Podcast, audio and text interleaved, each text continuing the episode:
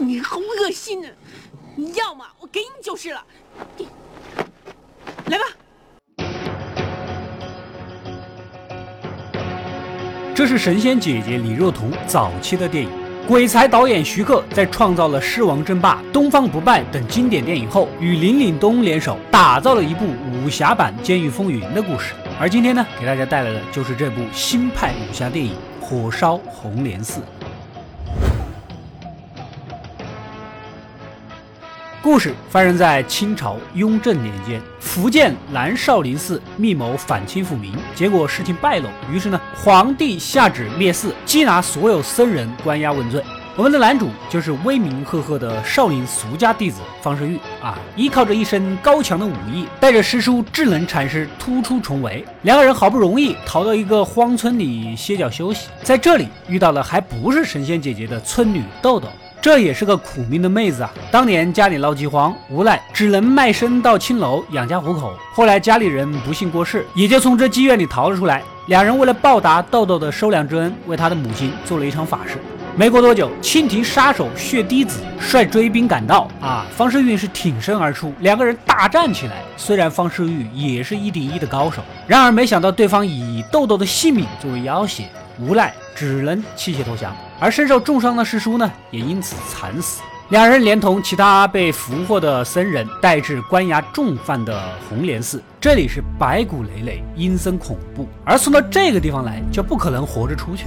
一众囚犯被押到了大殿。没多久，一个满脸阴气、神色傲慢的老头登场了。他就是红莲寺的大统领神功，就相当于监狱长了。手下的侍卫就像是赶牲口一样，警告众人，在红莲寺就得听神功的话，谁要是不服，杀无赦。少林僧人们是纷纷破口大骂：“老贼，我劝你好自为之，有种放你佛爷爷出来比划比划！”神功见状，哎呦，你们这帮兔崽子还挺有骨气，哪个不服就出来嘛！一个少林弟子率先出战。功夫果然了得，跟侍卫打的是难解难分呐。然而突然脚下机关启动，窜出无数尖刺，接着掉入熔炉之中，烧成了灰烬。还有这种操作啊！方世玉怒不可遏，让我来，靠着机灵劲儿，几下就击败了侍卫。正要跟神功拼命啊，一旁的工头突然窜出，挡在身前，竟然就是南少林的另一个俗家弟子，也是自己的大师兄洪熙官。没想到浓眉大眼的你也叛变了革命啊！两个人不可避免的打了起来。这对师兄弟师出同门，虽然一人使虎形拳，一个人是鹤形拳，谁的那点招数心里还没点儿数吗？啊！而且这俩拳法就是江湖上大名鼎鼎的虎鹤双形，几乎是不分中博，谁也赢不了谁。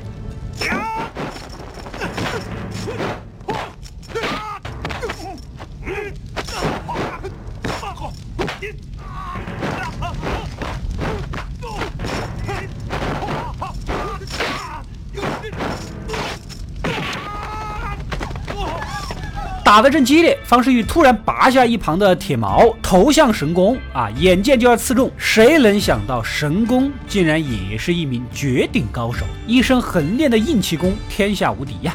若无其事的拔下矛头，反手赠出，就把方世玉给钉到了墙上。在场众人无不骇然。我看出来了，这一群人应该都是王者级别来排位了。在下告辞。神功对于洪熙官的表现很满意，顺手赏了个侍女啊。这边一群人眼睁睁地看着出头的两个人是死的死，伤的伤，敢怒不敢言，活着的被派去做苦力，而半死不活的方世玉被丢进了抛尸的石井当中。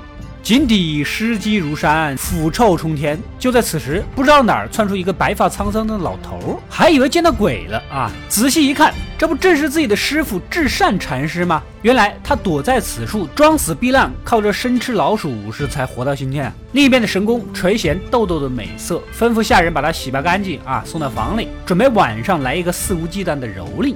一介女流，能怎么反抗呢？从那里可以，但是提出条件，希望能够放过方世玉。神功虽然心狠手辣，但也是个好武之人，想看看方世玉的鹤形拳还有多少斤两啊！况且自己也是武功绝顶，再加上红莲寺机关重重，想要逃出去也是不可能的，干脆就卖他个顺水人情，是吧？接着就像老刘吃嫩草，豆豆也知道在劫难逃，干脆任由摆布。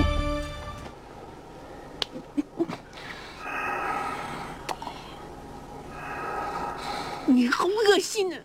你要么我给你就是了。来吧。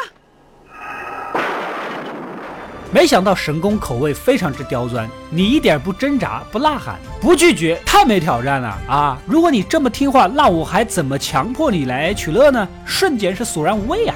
此时，一个侍女听到响声走到房中啊，神功兴起，直接将其首级摘下。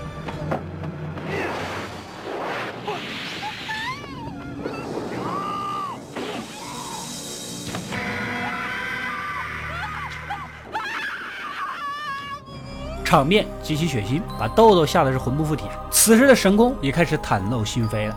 原来呀，他曾经是御前大将军，百战余生，功勋卓绝啊。但是某一天，发现自己鬓边多了无数白发，这才悟到，哪怕是身居高位，功成名就，终究难逃一死。既然都会死，何不趁活着的时候及时行乐呢？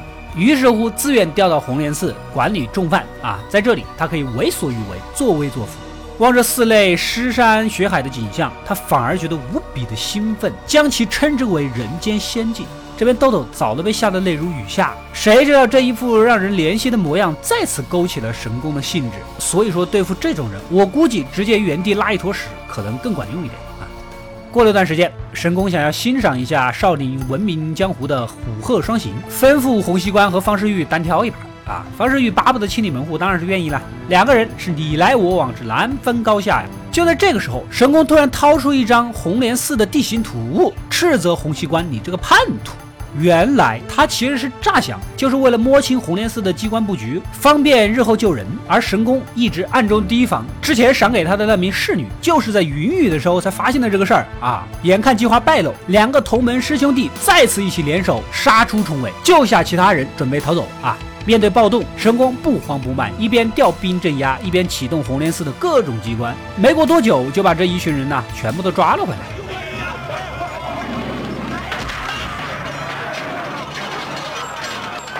小心啊！退后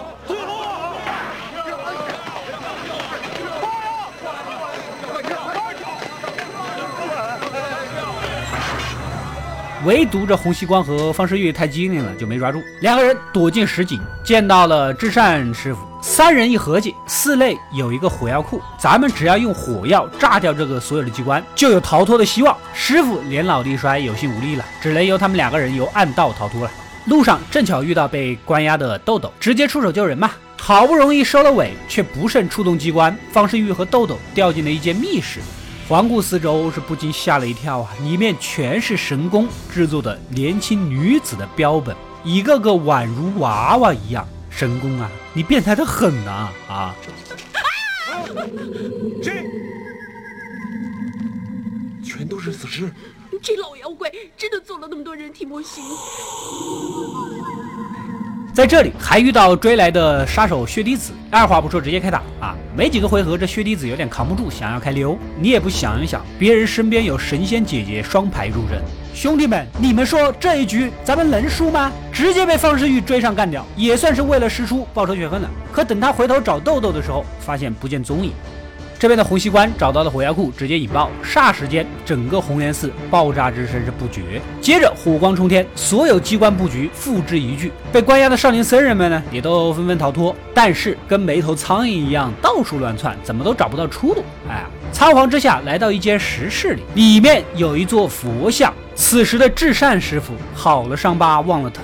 在这逃命的关键时刻，竟然还准备焚香祈祷一番，号召弟子们寻求佛祖的庇护，指点明路。你这牛逼的操作，如果我没有猜错，你怕不是个演员吧？举报的。没想到这佛像也暗藏机关，香火点燃，从中弹出无数火枪，噼里啪啦的一顿扫射。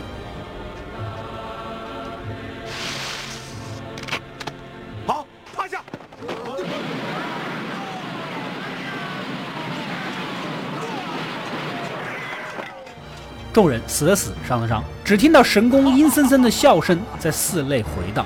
洪熙官和方世玉决定就此跟老贼决一死战。之前说过了，神功的武功极其了得，直接就是个王者。他从书画之中领悟到的绝学，用内力将颜料射出，威力堪比火枪。就算师兄弟两人联手虎鹤双形，也打不过。危急关头，方世玉抄起身边的颜料，直接泼过去，将神功眼睛护住。啊！兄弟俩趁势围攻，用铁链将人牢牢捆住。堂堂江湖正面人物，武林高手、少年英雄方世玉，竟然用这种下三滥的手段，我只能说干得漂亮。另一边，众师兄弟呢也发现了佛像后面就是逃生的路啊，于是乎用火药炸开，崩裂的石块飞散，恰好击中了神功，死的很概率。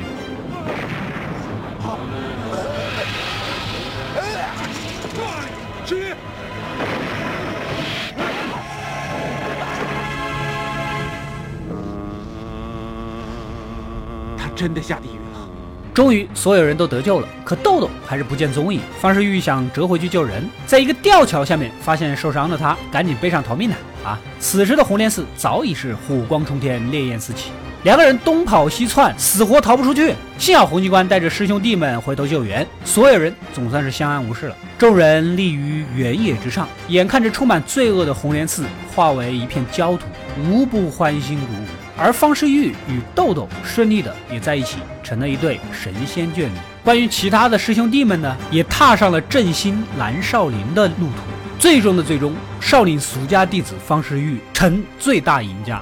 各位师兄弟，你们要多保重啊！我走了，拜完堂就快回来，别赖着不走啊！师爷，你用不着急着回来啊。再见了，再见。故事到这里也就结束了。作为一部新派武侠电影，《火烧红莲寺》的风格极其的另类，糅杂了黑暗、惊悚、恐怖的元素，堪称武侠版的《监狱风云》。而他的这种风格与其监制鬼才徐克的关系啊是很大啊。比如片子里的大反派神功，就弥漫着一股十分强烈的邪乎气质，毫不尊重生命，残暴异常。同时藐视神佛，唯我独尊，这种气质和腔调很容易让人联想起《东方不败》《倩女幽魂》和《七剑》等作品。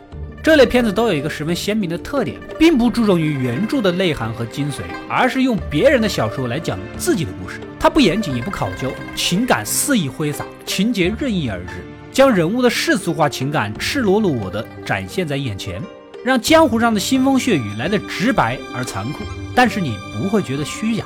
反而让你感觉，这也许才是真正的江湖。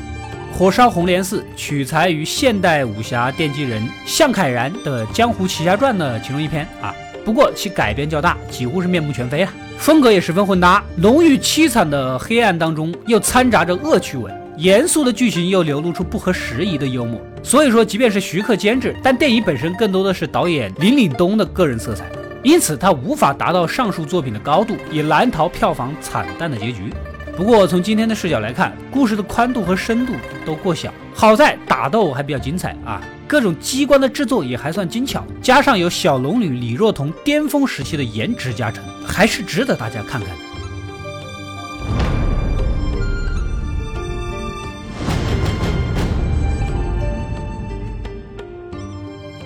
我是阿斗，一个让你沉迷于故事的讲述者，浓缩电影精华，又不失它本来的魅力。